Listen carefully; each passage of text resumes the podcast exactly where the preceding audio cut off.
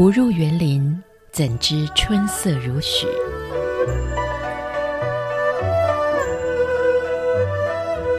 不只是昆曲 Podcast。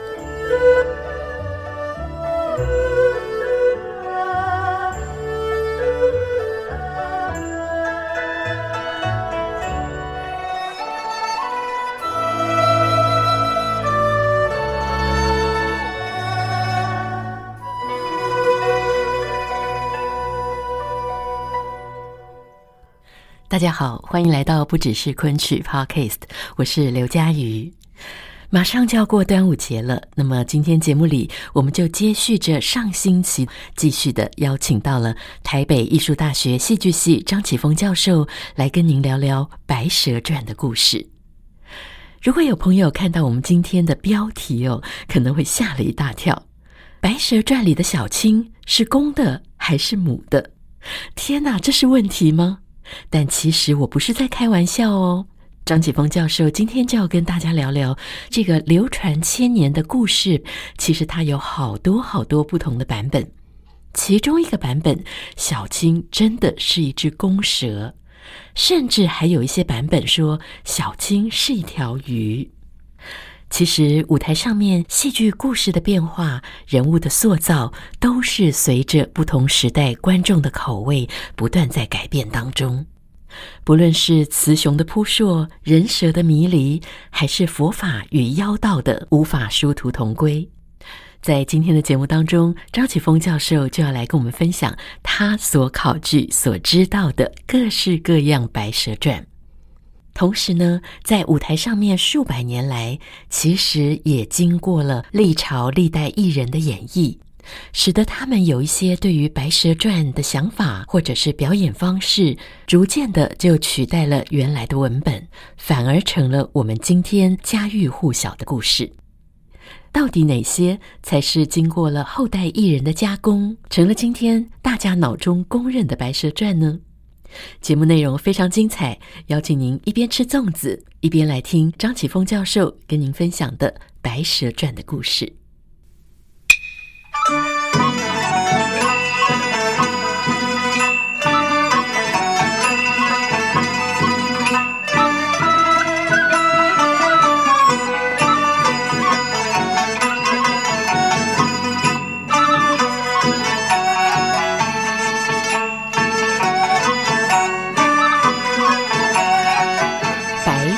传，是的，呃，这个大家都知道的故事哦。如果老师你不讲，我还真的以为他就是从以前到现在长得都是一样的。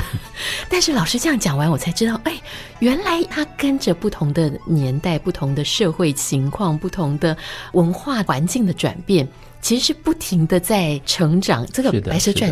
还是个活的故事，是的，是的，像刚刚主持人提到的啊，我们现在大家都熟知是《白蛇传》，但是事实上在比较早或者在清代，它是雷峰塔，名字不一样，其实我觉得意义也不一样。它甚至呢，在民间还有一个名字叫做“异妖记”，很有义气的义，妖是妖怪，对，义妖，所以它的价值评断已经非常非常非常的清楚了。对，是的，所以我们先讲一下雷峰塔。其实我们刚刚提到黄土壁的也是雷峰塔，方程培的也是雷峰塔。嗯，那雷峰塔代表什么呢？可能大家都知道，说白蛇最后就是被镇压在雷峰塔底下。对。但是我们如果把呃视线再再拉远一点，从一个最开始最开始，我们来探究它的一个缘起。其实呢，我们会发现许仙。许宣啊，目前大家都叫许仙，对，但是呢，事实上在传奇的剧本是许宣，举水宣的宣吗？宣扬的宣，哦、宣扬的宣，宣布的宣啊，是的，他其实是如来佛祖座前的捧钵侍者。哦，他原来也真的是仙。是的，那白蛇呢，是西王母蟠桃园当中潜心修炼的白蛇。哎，两个人是没有任何的关系，嗯，但是呢，因为他们有宿世的因缘，必须要下凡，然后呢，如来佛祖啊，就把他那个钵托付给法海，然后呢，命令法海啊，要到凡间，等他们的孽缘一满，他就要用那个钵来收服白蛇，镇压在雷峰塔底下。哦，所以这样讲起来，他的故事最后的这个结局是，其实原来就命中注定就是要这样发展。是的，是的啊，这样好悲哀哦。是的，但是其实我们会发现很有趣的一点，就像我刚刚提到夜话，我们现在根本不演前面这么一大段，对，跟后面那么一大段他们的结局，为什么？因为这个可能并不是剧作者。或是民间艺人，他们在演述这个《白蛇传》当中的一个重点。然后在演述雷峰塔的时候，他吴宁是用这个头尾来做一个结构的交代，但是最重要的比例、最重要的重点还是放在，如果以方承培的这个版本来讲的话，还是放在白蛇如何的深爱许仙，如何的为许仙付出。所以，我们目前可以看得到的，除了我们刚刚提到的，在端午节这个时候啊，因为端阳啊，他喝了雄黄酒，以至于他要去求。草的这样的一个过程，那当然，另外一个非常重要的，甚至呢是非常揪心的，其实呢就是水痘跟断桥。嗯、其实水痘跟断桥，在我们刚刚提到的明代的这个小说，其实并没有这样的一个情节。哦，它同样也是民间的艺人所发展出来的。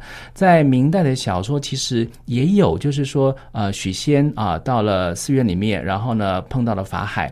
同时呢，白蛇呢跟小青呢就驾着一叶扁舟，非常急速的从江面追赶过来。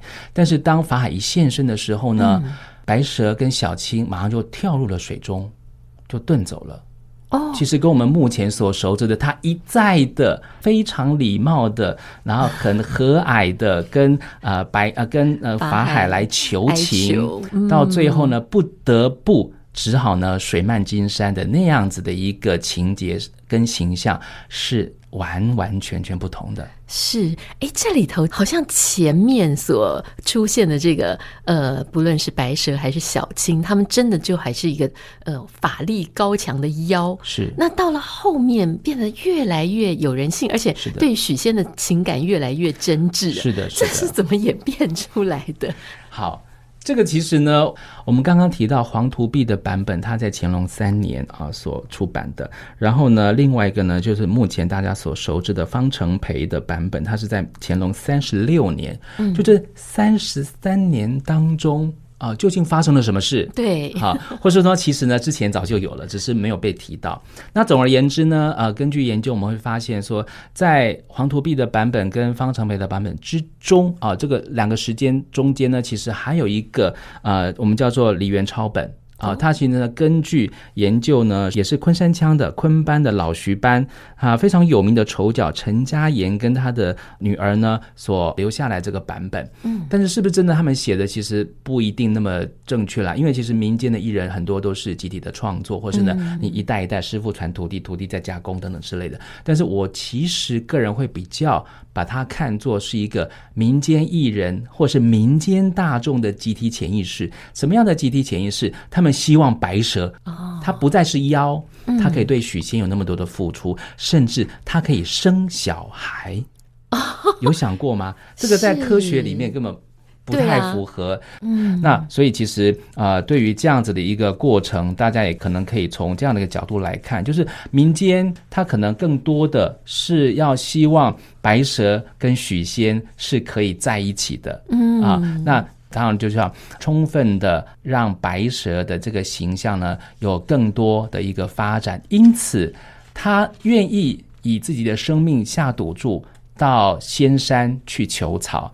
他甚至呢知道法海的法力高强，他一开始非常礼貌低声下气，到最后被逼的不得已只好水漫金山。当然因为怀有身孕，因此呢不敌法海跟那些啊天兵天将。他就呢啊水遁到了西湖去，所以呢，其实从水斗到断桥，可以说是呃这个情节剧本当中一再一再所累积的白蛇所受到的阻碍，最后能量最大的一次迸发。当然。没有成功，可是呢，却有一个非常重要的一个力道。这个力道呢，转化成为他在断桥的时候对于许仙的种种情绪的一个表达。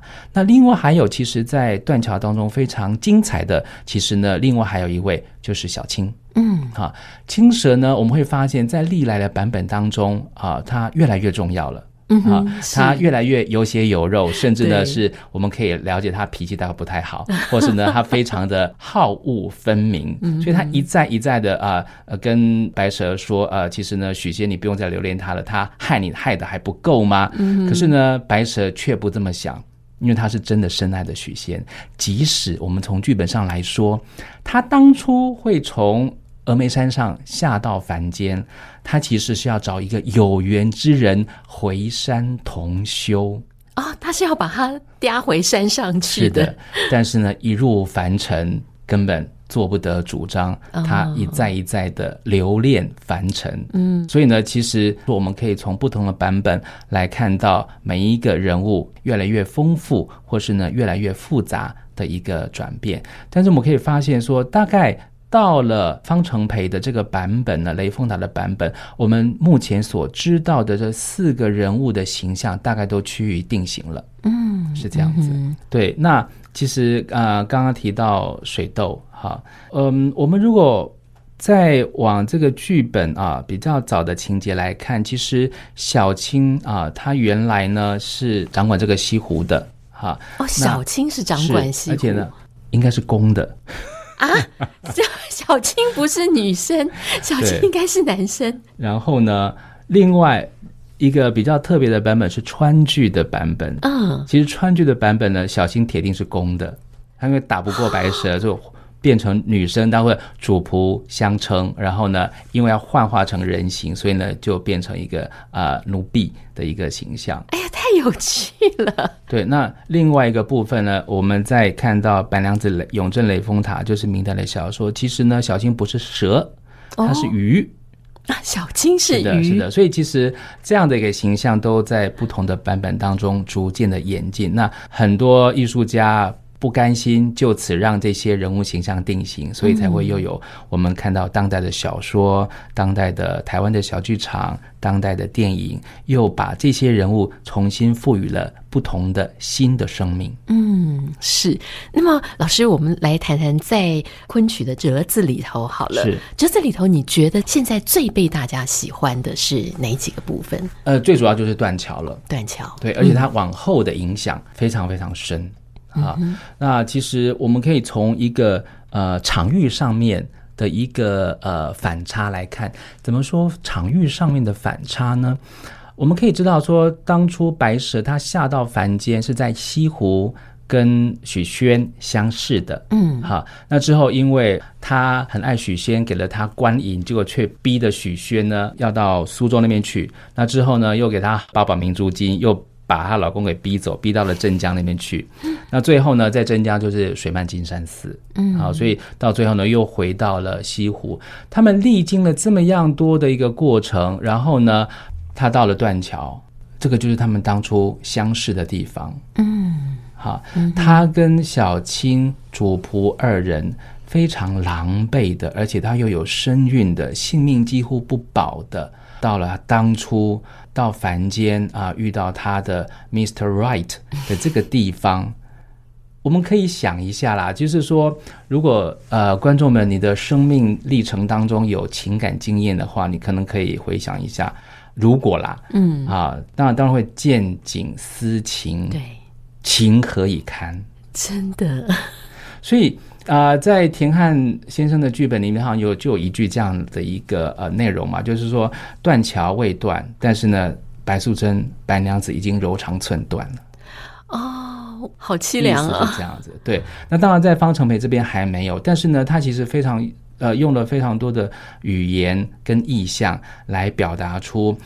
白娘子她花了那么多的心血，然后呢，她对啊许仙有那么多的付出，但到到头来是这样子的一个结果，她内心所承受的哀痛的一个情绪，但是呢，最后看到许仙出现在她面前，她又如何的来接纳他？那旁边的小青又如何的来阻止他？所以这样子的一个戏在舞台上一开始呢，其实呢。就非常的充满了能量。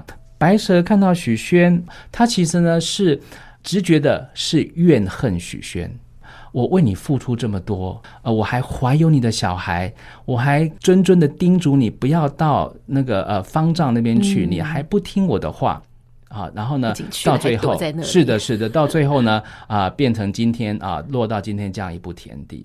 好，那其实呢，小青呢不是怨许宣，是对许生非常的生气啊，他表达出了怒的这样的一个情绪。但是许宣呢，他其实呢又惊又悔。一方面呢，白娘子接受了他，可是二方面他知道眼前的太太呢，其实呢是白蛇。嗯，那怎么办？他如何自处？最后呢，当然还是取得了白蛇的原谅。可是呢，小青其实在旁边一直愤愤不平。我们在目前的一个演出当中，其实可以看得到三个人在舞台上的表现。然后呢，许宣呢，其实呢畏首畏尾。一方面，他我相信他是真的怕；嗯、但在二方面呢，他又很机灵的要来求他太太的原谅，之后就可以求他太太的保护。保护他不被呃小青所杀了哦，好，所以其实小青是非常非常火大的。啊，那那那在这样子的一个三个人情绪往来，然后呢语词抛丢当中，就可以很清楚的借由演员的表演，可以了解到那个时候啊这些啊人物当中的一个情绪的一个转变。嗯，啊，那另外一个部分呢，其实呢我们刚刚提到了历来的版本，我们发现白蛇的。人物性格越来越趋向由妖成为人的这个过程。嗯，那小青呢，她的人物性格呢，越来越丰厚，越来越明显，甚至呢，在这个呃法海呢，也在当代的电影当中呢，有了不同的转变。